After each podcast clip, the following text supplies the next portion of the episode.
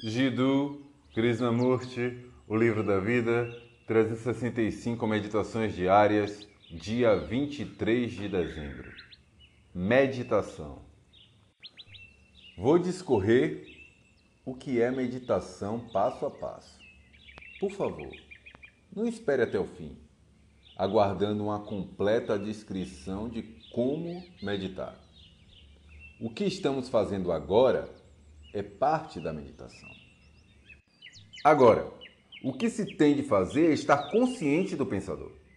Não tentar resolver a contradição e produzir uma integração entre o pensamento e o pensador.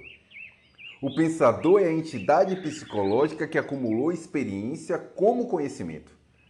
Ele é o centro limitado no tempo, que é resultado da influência ambiental em constante mutação.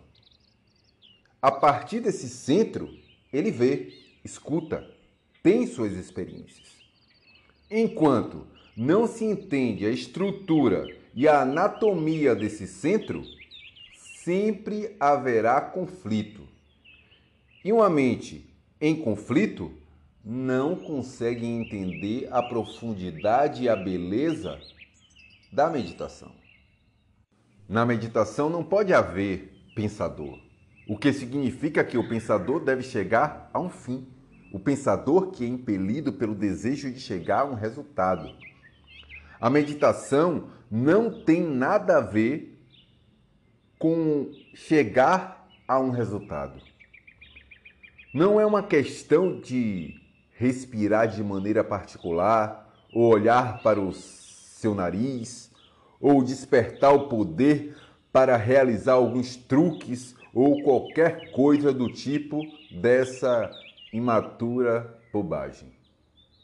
A meditação não é algo separado da vida.